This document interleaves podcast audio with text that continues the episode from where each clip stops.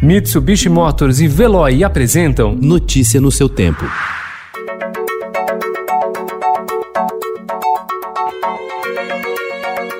Olá, seja bem-vindo. Hoje é segunda-feira, 7 de setembro de 2020. Eu sou Gustavo Toledo, ao meu lado, Alessandra Romano. E estes são os principais destaques do jornal Estado de São Paulo.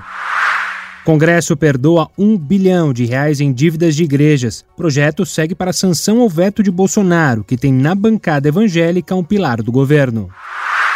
Relator do projeto usado para dar perdão tributário a igrejas, Fábio Trad recomendou em parecer rejeição da emenda que beneficiou os templos. Mesmo assim, trecho foi aprovado. Nove de cada dez pessoas têm sintoma de Covid até três meses após infecção.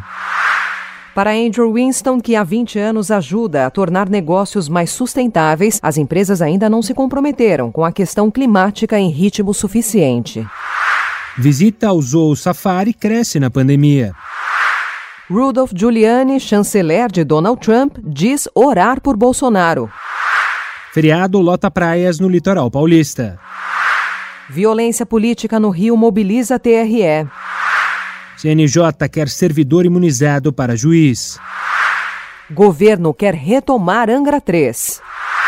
Animação A Linha ganha o M. Curta brasileiro do diretor Ricardo Laganaro leva o prêmio em categoria especial por inovação em mídia interativa.